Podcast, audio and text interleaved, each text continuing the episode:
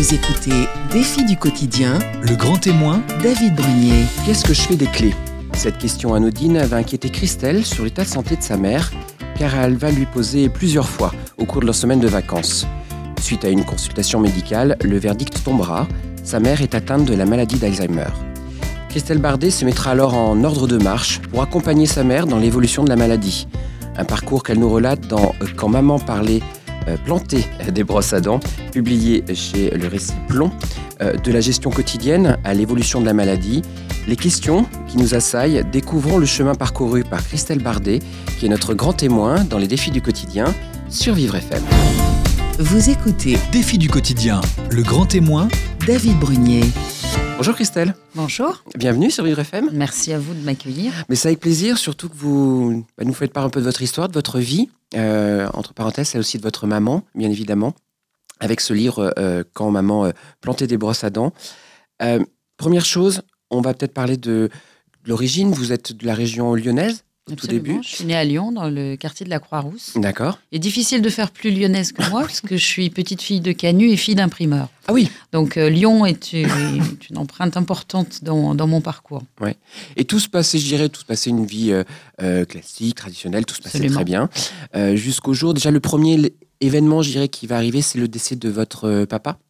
Absolument d'une longue maladie, d'un Ouais. cancer, euh, voilà, qui, bah, il a quand même traîné pendant, pendant cinq années. Ouais. C'est vrai que c'était une situation qui était assez douloureuse à vivre euh, pour ma maman, bah, comme euh, tout accompagnement euh, dans, une, dans une maladie. Et au décès de mon père, on est parti euh, quelques jours en vacances. Ouais. Et c'est là que j'ai décelé les premiers signes et que j'ai vu des, des situations qui m'ont laissé un peu perplexe. Oui, c'est ça, parce qu'en fait, le, donc je, je le disais en introduction, mais c'est cette fameuse phrase où elle va vous demander euh, régulièrement, parce que elle n'était pas forcément habituée, parce que votre maman, on en parlera de son caractère, de sa façon de vivre, cette, comment, cette joie de vivre qui d'ailleurs l'a caractérisée, mais elle n'était pas forcément habituée euh, aux hôtels, parce que là, vous partez euh, dans, une- dans un hôtel. Dans un hôtel à Marrakech, on Ouais. est allé se reposer. Et c'est vrai, le premier matin, elle me dit Qu'est-ce que je fais de la clé en quittant l'hôtel? Bon, alors je, je dis Bon, elle est mignonne, elle ne sait pas ce qu'on fait. on- voilà.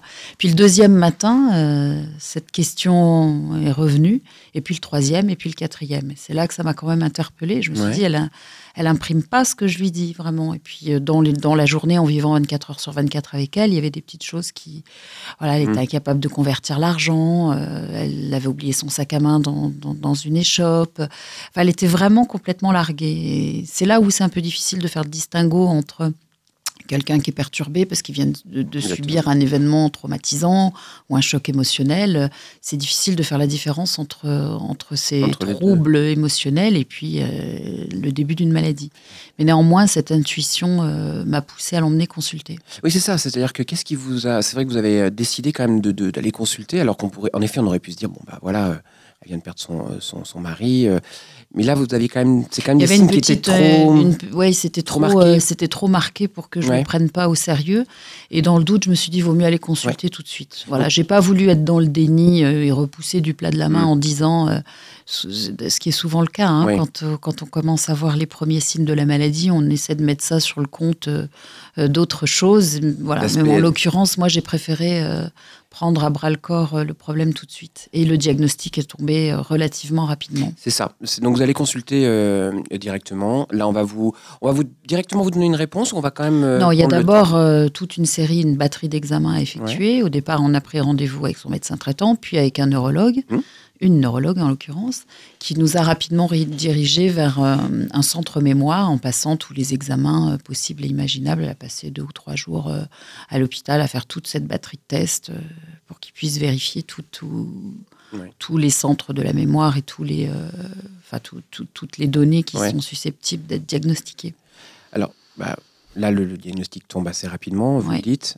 Euh, Au-delà de, évidemment, de tout ce qu'on se dit, bon, il va falloir mettre en place plein de choses. euh, vous, euh, qu'est-ce que ça fait en tant que fille de d'apprendre justement que sa, sa maman, ça y est, a une maladie qui, aujourd'hui, on le sait, est quasiment irréversible? Alors, elle est irréversible, oui, on ne sait pas la soigner, il n'y a aucun traitement. Euh, c'est une maladie effrayante, mais quand elle atteint en plus quelqu'un qui a 56 ans, qui est en pleine possession, euh, du moins comme Oui. ça, quand on la voit, elle est en parfaite santé. Elle conduisait sa voiture, elle travaillait encore comme éducatrice euh, en crèche. Donc c'était euh, c'était impensable. J'avais pas du tout d'idée de ce qui allait m'arriver. Déjà, personne n'est capable de vous le dire. Donc la seule chose, c'est que je savais que l'avenir, enfin la, la projection de l'avenir que je, je me faisais pour elle venait d'être pulvérisée et je savais pas vraiment ce qui m'attendait. Donc il a fallu un peu s'organiser euh, sans se projeter vraiment Ouais. mais en même temps en étant dans l'anticipation.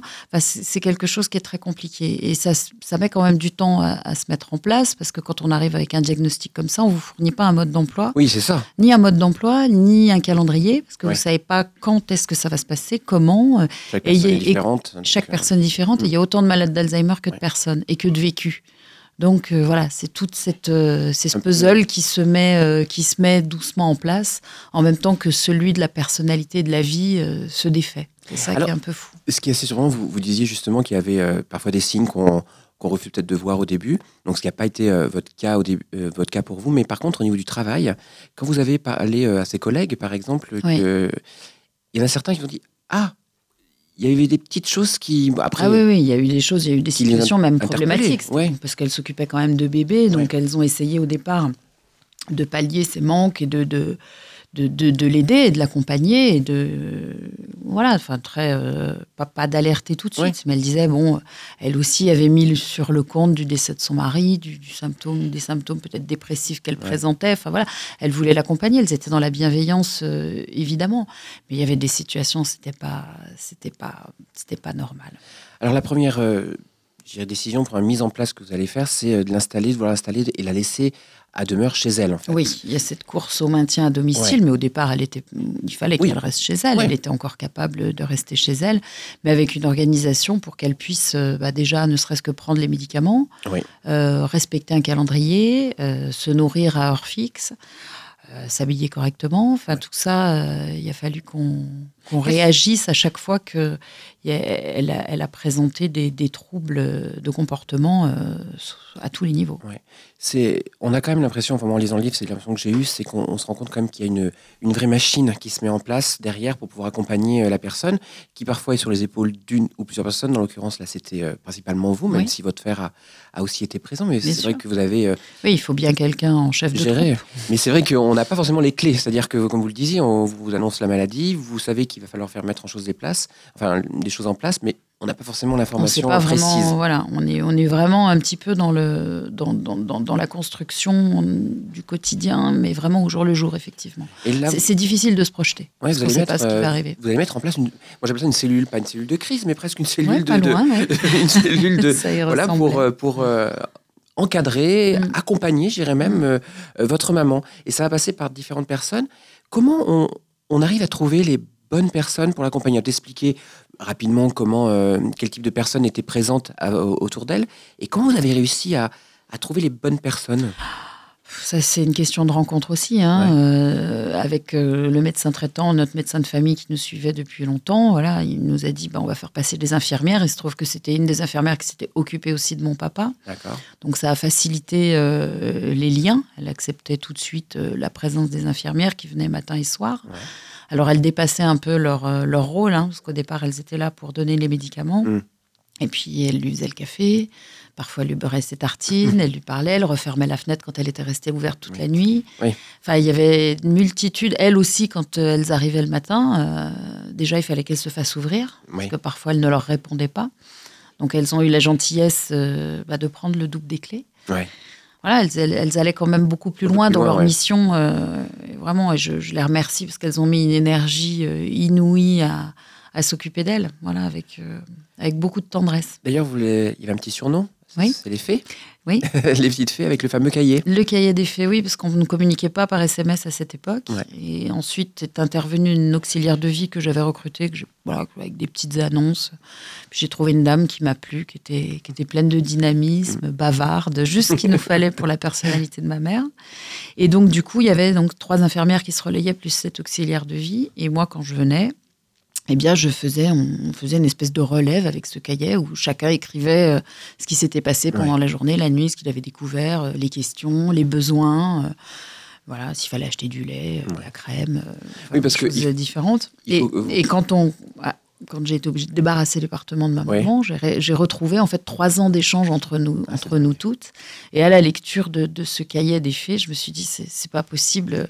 Je, je suis repassée par toutes les émotions de, de rire, de larmes, de tendresse, de, voilà, de soucis, parfois de frayeur. Je suis repassée un peu par toutes ces émotions. Et, et ça a été le point de départ en fait du livre pour, euh, pour montrer un Ah. peu l'ascenseur émotionnel dans lequel on peut, euh, on peut se trouver. Mais ça ne veut pas dire qu'il n'y a pas de beaux moments. ouais. Non, mais c'est clair qu'on on le revoit à travers le, à travers le cahier des faits quand vous prenez des petits extraits, parce qu'on a des petits extraits dans votre livre. Euh, déjà, on, on se rend compte qu'il y a des moments, euh, ben, ça va à peu près. Euh, Ouais. Et puis d'autres moments, en effet, où, où on, on a une petite descente, il y a quelque chose de nouveau qui apparaît. Par exemple, elle Mm. cachait des choses Mm. parfois. Où, évidemment, il y a le titre du livre euh, qui apparaît.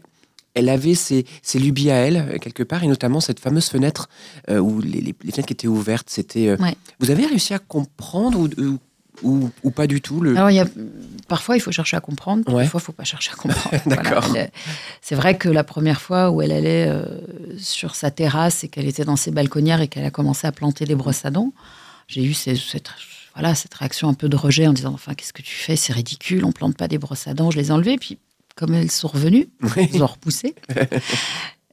Et puis la voyant euh, détendue, heureuse de s'occuper de son jardin, je me suis dit après tout, pourquoi pas Pourquoi, je- pourquoi pas Pourquoi elle ne planterait pas des brosses à dents? Ouais. Et c'était assez joli à regarder, c'était poétique de la voir s'occuper de son jardin. euh, elle l'arrosait, euh, elle le touillait, elle leur parlait comme elle faisait jadis à ses plantes vertes. Pour, euh, pour vous, c'est une belle acceptation. C'est un, c'est une peu une rem- remise parfois en cause de ses propres certitudes. Bien sûr, il faut. Ouais. euh, oui, il y a beaucoup de choses à lâcher. On a, il y a le chemin de, de, de la personne malade, mais il y a le chemin aussi de l'aidant qui doit apprendre à faire sauter des verrous. Mais je crois que c'est universel à toute situation de maladie ou de handicap, voilà, où, où on passe par ces, par toutes ces phases-là. En tous les cas, bon, la maladie va évoluer, euh, évidemment, petit à petit. On va notamment avoir euh, des obsessions. Elle va avoir quelques obsessions qui seront bien présentes euh, chez elle, quelques, quelques tocs. Comment on, on se dit à un moment que la surveillance n'est plus suffisante, juste avec des gens qui viennent quelques heures par jour? Bah, en fait, c'est la, la- le point crucial de la sécurité. Et en fait, moi, j'utilisais ce que j'appelais la balance bénéfice-risque, c'est-à-dire jusqu'où, jusqu'où ça lui fait du bien et jusqu'où euh, ça la met trop en danger. Voilà. Et à un moment, il ne faut, pas- il faut pas que ce soit contre-productif. Si la maintenir à domicile était devenu contre-productif, puisqu'elle a failli faire un incendie quand même très grave. Euh, voilà, puis elle pouvait. Alors j'ai eu la chance euh, qu'elle n'était ni agressive Mm. ni fugueuse. Oui. Donc ça Oui. déjà c'est quand même deux bons points euh, Oui. qui nous permettaient quand même de moins de, de moins s'inquiéter.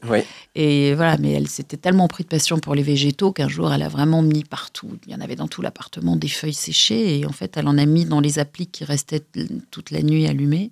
Et là il y a un incendie. Enfin le, le mur a pris feu et là j'ai dit non il faut là il faut arrêter.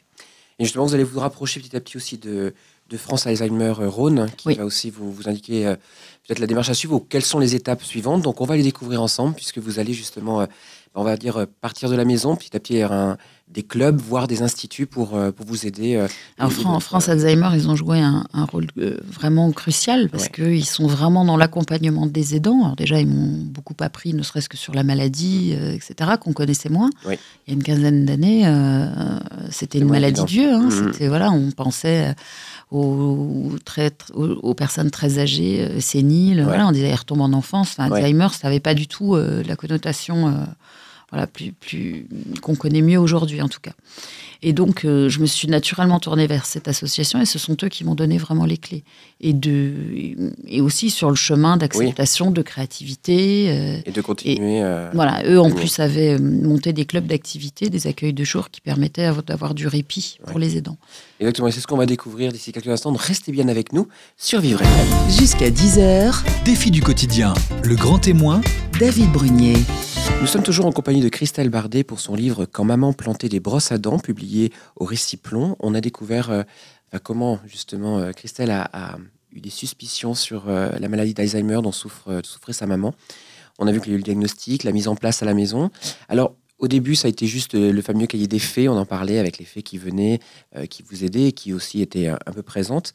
Et puis, on a parlé de la fameuse association France Alzheimer Rhône qui vous a donné quelques clés, comme vous le disiez juste avant, pour essayer d'appréhender en tous les cas la situation. Et puis, à petit, vous avez découvert un club. Et ce club, moi, m'a fait sourire. Parce que justement, il y a eu la rencontre de la deuxième Mireille.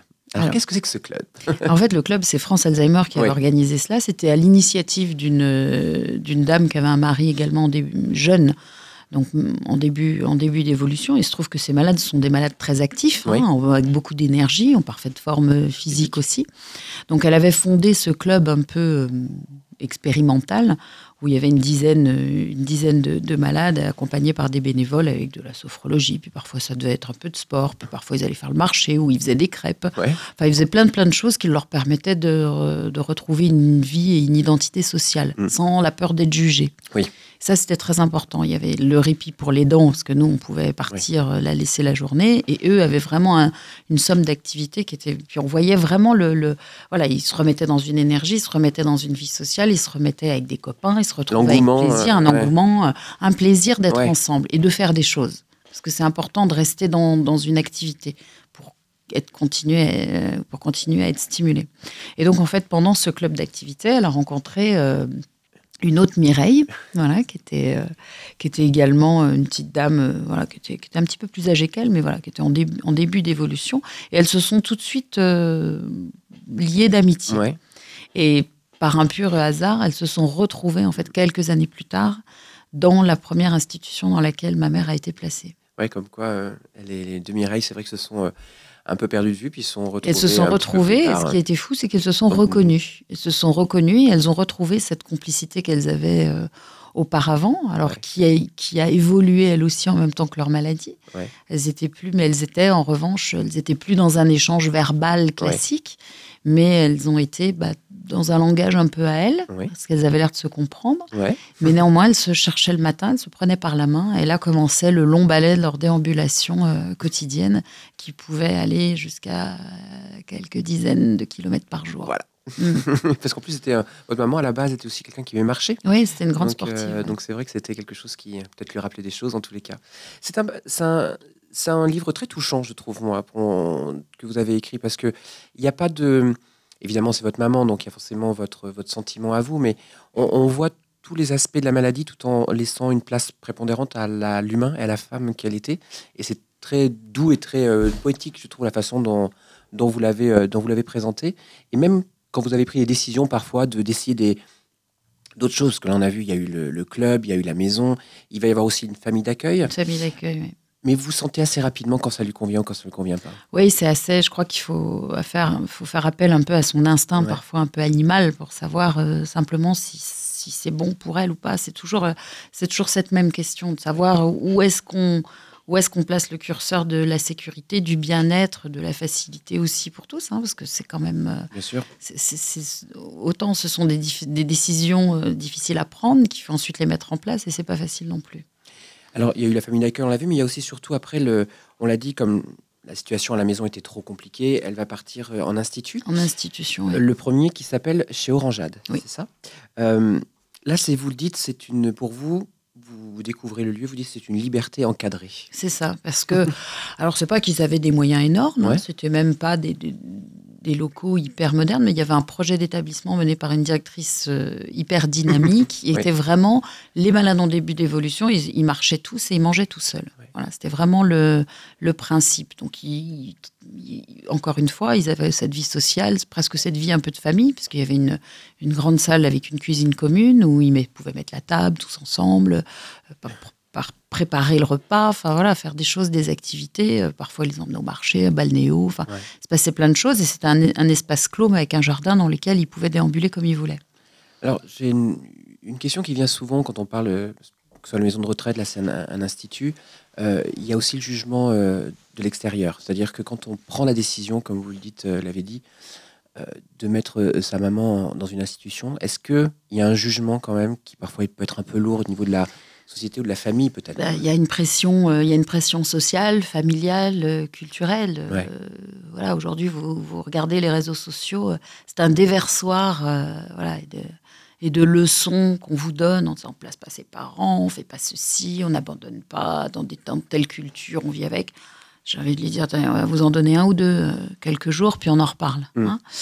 C'est, je crois qu'il faut déculpabiliser euh, les aidants. C'est pas les gens qui se démènent avec la maladie qu'il faut acculer, c'est la maladie elle-même. C'est quelque chose d'extrêmement chronophage, euh, d'épuisant, déroutant. euh, voilà, et c'est déjà difficile pour une équipe professionnelle Mm. qui a été formée à ces gestes-là et qui n'a pas en plus le, le- le lien affectif qui peut parfois troubler, troubler, troubler les choses. Donc voilà, c'est à vivre, c'est quelque chose de très lourd. Et je crois qu'il faut, il faut déculpabiliser les gens.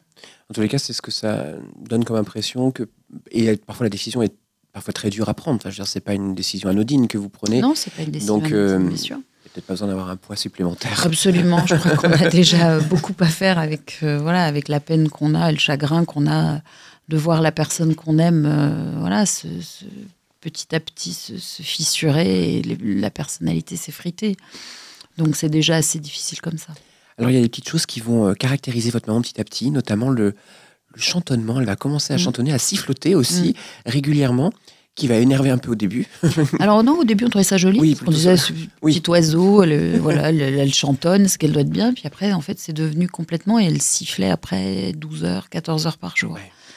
Donc là c'était un peu, c'était un peu dur à supporter, mais elle pouvait pas faire autrement. Ouais. Et donc là, c'était accepté. Ça a été euh, vécu comme ça dans l'institution, en tous les cas dans laquelle elle était. Ah, pas trop le choix.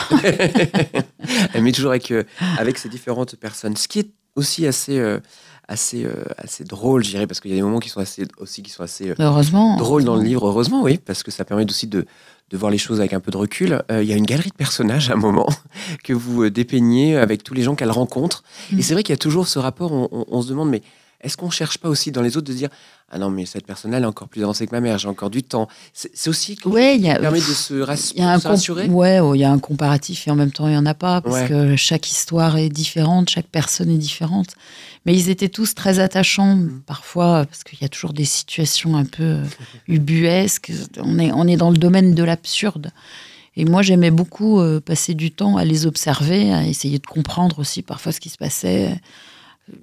Je me demandais souvent ce qui pouvait se passer dans leur tête, comment les connexions elles se faisaient, s'il y avait des fils qui se touchaient. Enfin, pour, pour, euh, voilà, j'ai regardé des heures, une petite dame, elle, elle faisait des réussites avec des règles bien à elle, mais elle était parfaitement concentrée. Alors c'était incompréhensible. Essayé par tous les moyens de comprendre, lui enlever une carte, lui remettre, etc. Elle prenait des cartes, elle les remettait toute seule. Donc elle était vraiment dans ce monde, elle faisait sa réussite. J'ai jamais compris ce qu'elle ce qu'elle avait fait, mais elle avait l'air en tout cas absorbée Oui. par son activité et passionnée. Et pour elle, tout était peut-être. euh, Tout était fait, pour hein, elle. Alors elle savait, donc voilà, il y a des moments où on a, on a beaucoup ri. C'est la même petite dame qui savait encore lire. hein. Lorsqu'on en parlait, elle me dit, vous savez, euh, cette dame, j'en parlais avec une, une infirmière, elle me dit, Ah, mais vous savez, elle sait lire. Attendez, je vais vous montrer. Et elle prend l'annuaire téléphonique, on lui met sur les genoux, et là, elle nous, elle nous commence à nous lire tous les noms, les adresses, les numéros de téléphone. Sauf que, sauf qu'elle s'arrêtait plus. C'est long, le botin. C'était un peu long. Donc, euh, nous, on n'était pas vraiment absorbés par l'intrigue. Donc, au bout d'un moment, on lui a retiré l'annuaire téléphonique. Mais elle était vraiment partie. Elle lisait les noms, les adresses, etc. Et ça nous avait fait beaucoup Ouais. rire.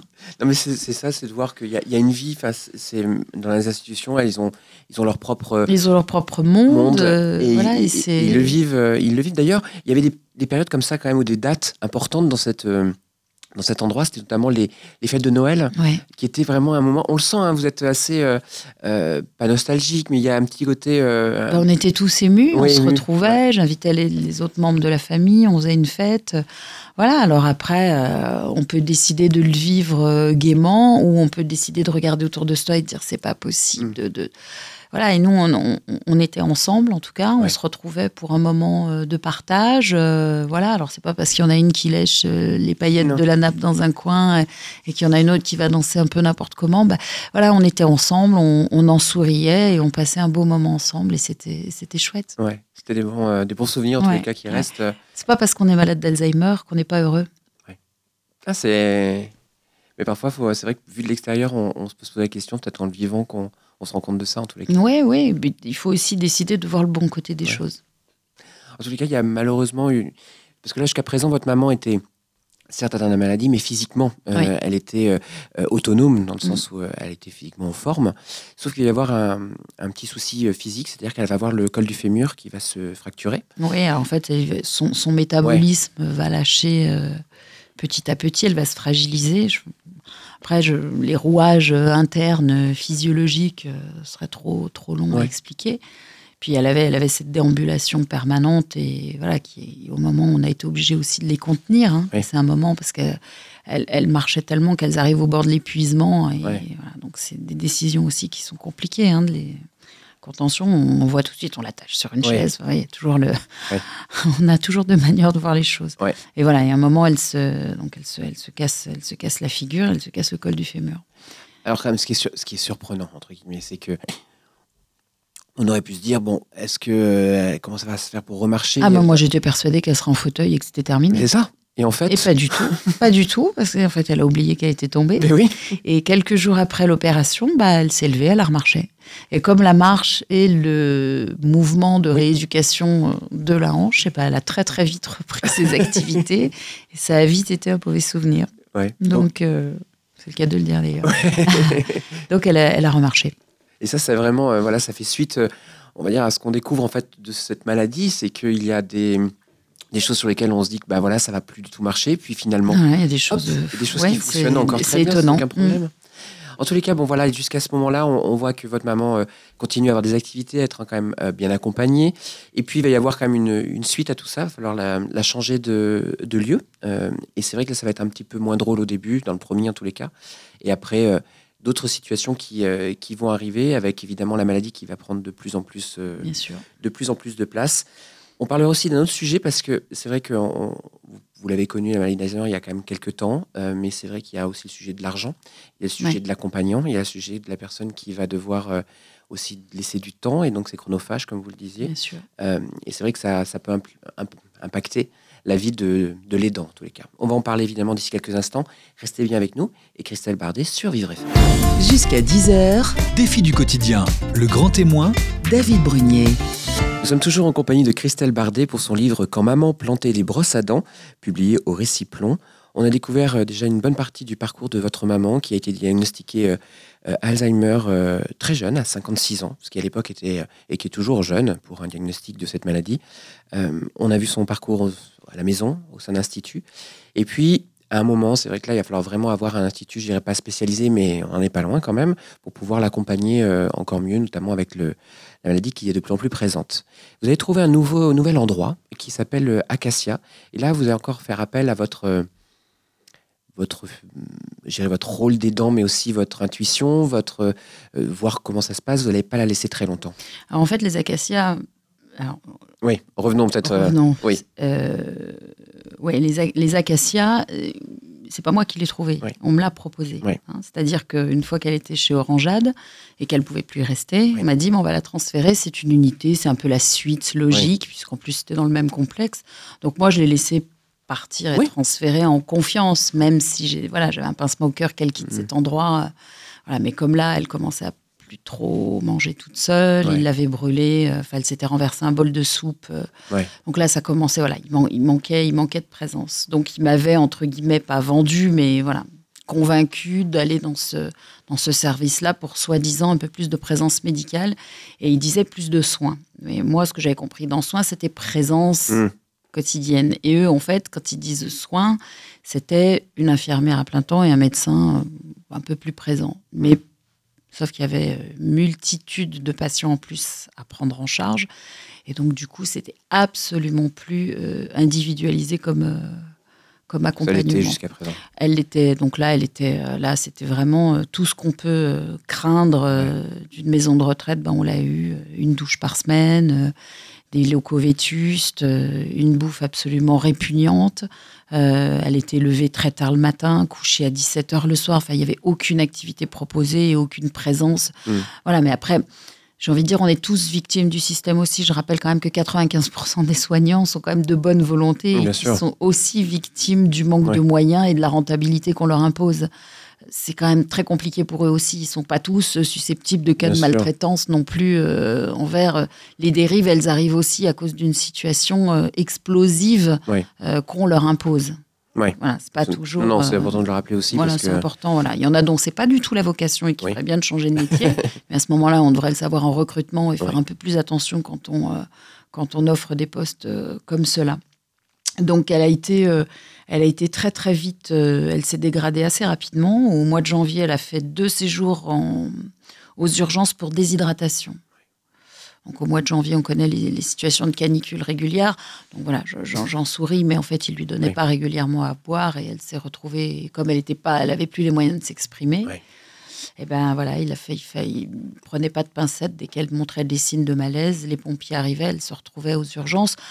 Des situations qui sont quand même assez problématiques pour des patients comme ça, qui sont en panique, qui se retrouvent un peu déracinés, qui comprennent rien à ce qui leur arrive. Euh, donc c'était à chaque fois euh, émotionnellement très dur pour elle et puis pour nous euh, quand, on, quand on allait la récupérer là-bas. Bah, c'est sûr que quand on n'a pas la confiance dans l'endroit où on laisse ses parents, c'est un peu. Voilà, donc j'ai décidé qu'elle n'y ouais. retournerait plus. Et, Et puis vous- je me suis mis en quête. C'est ça, nouvelles. recherche. Donc là, on, on reprend, on reprend son cartable commercial, on reprend son téléphone, on visite, on rappelle. La France Alzheimer m'a aussi aidé à identifier à nouveau, parce qu'ils connaissent quand même pas mal, euh, pas mal les maisons de retraite et les unités. Et puis c'est eux qui m'ont indiqué une maison qui ouvrait euh, quelques semaines plus tard dans les Monts d'Or, pas très loin, euh, pas très loin de Lyon. Donc là voilà, c'est aussi j'ai envie de dire, il y a aussi un problème géographique. euh, Parfois, quand on vit dans la Creuse, on a peut-être moins, euh, moins de maisons de retraite au mètre carré que dans la région lyonnaise. Oui.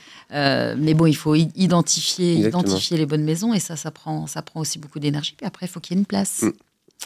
Aussi, Voilà. surtout. Donc là, on a eu de la chance puisque la maison ouvrait. Elle a été une des premières à inaugurer les services qui sentaient bon la peinture et voilà. Et c'était chouette de retrouver une ambiance, euh, une ambiance qui sentait le, le neuf, le propre. Voilà. Alors avec des axes d'amélioration à apporter aussi. hein. Mais comme tout endroit. Mais et il y a un autre sujet, moi, qui, euh, qui m'a aussi euh, parlé, c'est l'argent. Oui. Puisque il faut quand même des moyens pour pouvoir. euh, et on se dit que c'est. C'est pas un sacrifice que ce sont ses parents, évidemment, mais, mais c'est quand même une, une vraie somme qu'il faut pouvoir débourser. C'est une vraie Euh, somme. Puis voilà, c'est un peu ce, ce dont on parlait aux antennes. C'est un peu une médecine à deux vitesses parce que il y a ceux qui ont les ressources Ouais. euh, financières, euh, euh, relationnelles, ne serait-ce qu'en termes d'énergie aussi, parce que ça coûte tellement. voilà, moi, j'ai la chance d'avoir ces ressources-là et de, de- de- d'avoir d'être plutôt dans ma personnalité un peu Dynamique, euh, ouais. euh, Voilà, j'ai pris ma voiture, je suis allée les visiter. Enfin, je suis allée vraiment au contact sur le terrain Ouais. pour voir ce qui se passait. Voilà, c'est pas donné, c'est pas donné à tout le monde. Et puis il fallait sortir un budget conséquent euh, mensuellement parlant pour subvenir euh, bah, au, financement de, de l'institution, mais aussi bah, ses vêtements, euh, le coiffeur qui était en plus, un petit peu de soins de beauté, enfin des choses Ouais. qu'on a envie d'offrir à quelqu'un aussi pour qu'elle se sente bien. Là, en plus, dans cet endroit, elle va, ça va bien se passer. Ouais. euh, pour elle, ce qui va être euh, aussi un, entre guillemets un soulagement euh, de se dire qu'elle est quand même bien accompagnée. Là, on, on note quand même qu'il y a des petits moments aussi un petit peu croustillants, c'est qu'elle, votre maman va ne plus avoir de, dirais les, les convenances ou du moins les l'habitude de, elle va dire ce qu'elle pense beaucoup plus. Enfin, quand elle, se- Ouais, elle- quand elle peut, elle elle peut, peut. parce que là, elle parlait plus vraiment. Mais elle Ouais. a tout- en fait, ce sont des patients qui sont désinhibés, ils sont Ouais. sans filtre. C'est des patients qui sont dans la vérité. Donc, elles peuvent parfois faire mal, Ouais. mais elles peuvent être très drôles aussi. Alors, il va y avoir quand même une belle histoire, je trouve, dans, cette, euh, dans cet endroit. C'est la rencontre euh, avec Nabila. Mhm. Euh, donc, Nabila, on va peut-être dire qui c'est. Je vais vous laisser dire qui c'est C'est une des auxiliaires de vie de, de, de l'institution dans, dans laquelle elle était, dans le service.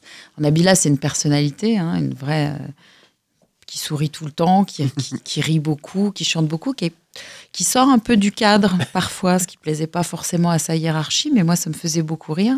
Et en fait, elles ont une histoire, euh, presque une histoire d'amour avec ma mère, où elles sont, elles s'entendaient très bien. Enfin, il y avait quelque chose qui se passait entre elles. On voyait vraiment le regard de ma mère quand elle apparaissait. Alors nous, on pouvait aller se brosser. Il y en avait que pour Nabila. Et elles étaient, voilà, elles se souriaient, elles, elles, elles riaient ensemble. Enfin, c'était, c'était une très jolie relation. D'ailleurs, cette relation, vous allez avoir un beau souvenir. Vous allez Ouais. pouvoir regarder toutes les trois. Ouais. Parce que vous allez décider. euh, alors, ça s'est fait de façon. euh, à chacun s'est poussé un peu pour, pour y aller jusqu'au bout. Mais vous avez décidé de partir euh, en vacances Ouais. dans le sud de la France avec donc votre maman et aussi Nabila pour qu'elle soit justement aussi accompagnée. et vous, et bien évidemment. Ah, en fait, un- c'est un, pari un peu fou. On a fait un après-midi en buvant un café. Et je, je dis à Nabila, je dis, c'est quand même dommage que je ne l'ai pas ramenée en bord de mer. Elle, est- elle aimait tellement ça. Et elle me dit, mais quand est-ce qu'on part? Et je l'ai prise au mot. Mhm. Et on a organisé. Donc, euh, j'ai une amie chère qui m'a qui m'a prêté une maison. On a loué le matériel, le lit, fauteuil, etc. Et puis, alors le médecin de la, de la maison de, de retraite était contre. Ouais. Je me suis passée de son avis. Parce que, euh, il a eu cette réflexion, euh, mais est-ce que vous savez que votre mère peut mourir? Je Ça, vous savez quoi? J'y avais pas pensé. Et à la limite, je préfère qu'elle meure en ma compagnie que voilà, dans, un, dans un service. Ouais. Donc on a pris le risque on a, et on a passé une semaine merveilleuse euh, de, de, souvenirs et de voilà, elle nous a fait des cadeaux, euh, des cadeaux extraordinaires. Est-ce que justement ça reste euh, pour vous aujourd'hui quelque chose qui, qui est important? Ça, ça paraît évident, mais d'avoir vraiment franchi ou du moins d'être affranchi du, de la vie de ce médecin, d'aller jusqu'au bout? Ouais, on est allé jusqu'au bout, on a vécu, mais en fait on a, on a fait un truc un peu, un peu fou comme ça, mais c'est pas si exceptionnel ouais. que ça, parce que encore une fois, on avait les ressources pour le faire. Euh, voilà, voilà, je, je, pouvais le faire. Donc on l'a fait. On est ouais. très fiers, on est heureuse quand on revoit les images parce que j'avais pris une petite caméra. Quand on revoit ces images, c'était assez dingue. On était sur le port de Saint-Tropez avec le, avec le fauteuil roulant. On l'a tiré dans l'eau, on l'a mise à la plage. Enfin, on l'a emmené partout. C'était même les gens autour de nous. Euh, voilà, je, sur le port de Saint-Tropez, en général, c'est pas ce genre de cabriolet qu'on voit passer. Et, et, les gens venaient nous voir aussi parce que parce qu'elle était heureuse. Elle buvait sa grenadine à la petite cuillère, on lui donnait comme ça. Et on a passé vraiment des moments heureux. Maintenant, c'est vrai que sur le moment, quand j'ai démarré ma voiture euh, en partant de Lyon, et je me suis dit, mais dans quoi Je me suis embarquée? Parce qu'elle faisait, elle faisait une trentaine de kilos. Ouais. Elle, était, elle était déjà presque grabataire. Mm -hmm. Donc il fallait, c'est pour ça que je, je remercie Nabila d'avoir mis tout, tout, tout son professionnalisme aussi à l'accompagner parce que seule, j'aurais pas pu le faire. Ouais. Moi, j'étais pas. J'aurais eu peur de lui faire mal. Ouais. Je pas les gestes. Je n'étais pas formée ouais. pour ça. Et puis, et puis voilà, les choses se sont faites assez naturellement et c'était magique parce que on a été une famille. Ce moment-là, euh, on a vécu des moments, des moments merveilleux et on lui a fait passer des, des beaux moments. Votre maman s'est éteinte quelques temps après? Un an après. Euh, à ce moment-là. Aujourd'hui, moi, j'aimerais vous poser la question comment on, on ressort de, de cette, cette, ce parcours, de cette histoire en tant que, que femme, en tant que fille euh, aujourd'hui? Alors j'aurais toujours le chagrin d'une petite fille qui a perdu sa maman. Mmh. Je suis parfois très triste, mais euh, même si elle a, elle a laissé un vide, euh, bah, elle m'occupe bien encore aujourd'hui. Voilà. Mmh. Je crois que de parler d'elle chaque jour, c'est c'est la faire vivre. Et si elle peut apporter sa lumière, voilà, si on peut éclairer un peu le chemin qui est le chemin de l'aidant, qui est quand même douloureux long, euh, fatigant. C'est aussi pour, pour dire qu'il y a des beaux moments et qu'on peut être heureux vraiment. Moi, c'est pas un livre sur la, sur la maladie. C'est un, un témoignage, c'est un récit d'une histoire d'amour entre, entre une mère et sa fille. Et autant je l'ai aimée, autant même jusqu'au bout de sa maladie, euh, elle me l'a bien rendu. Ouais très beau en tous les cas. Merci d'être venu partager euh, ce parcours avec nous. Je vous rappelle que le livre s'appelle Quand maman plantait des brosses à dents, euh, donc euh, édité chez Réciplon, pour en effet non pas peut-être avoir des clés ou voir quel peut être le type de parcours qu'on peut avoir quand on doit aussi s'occuper de quelqu'un qu'on aime mais qui est atteint d'une maladie telle qu'Alzheimer. Merci beaucoup Christelle. Merci à vous. Et puis je vous dis à très bientôt. À bientôt. Au revoir.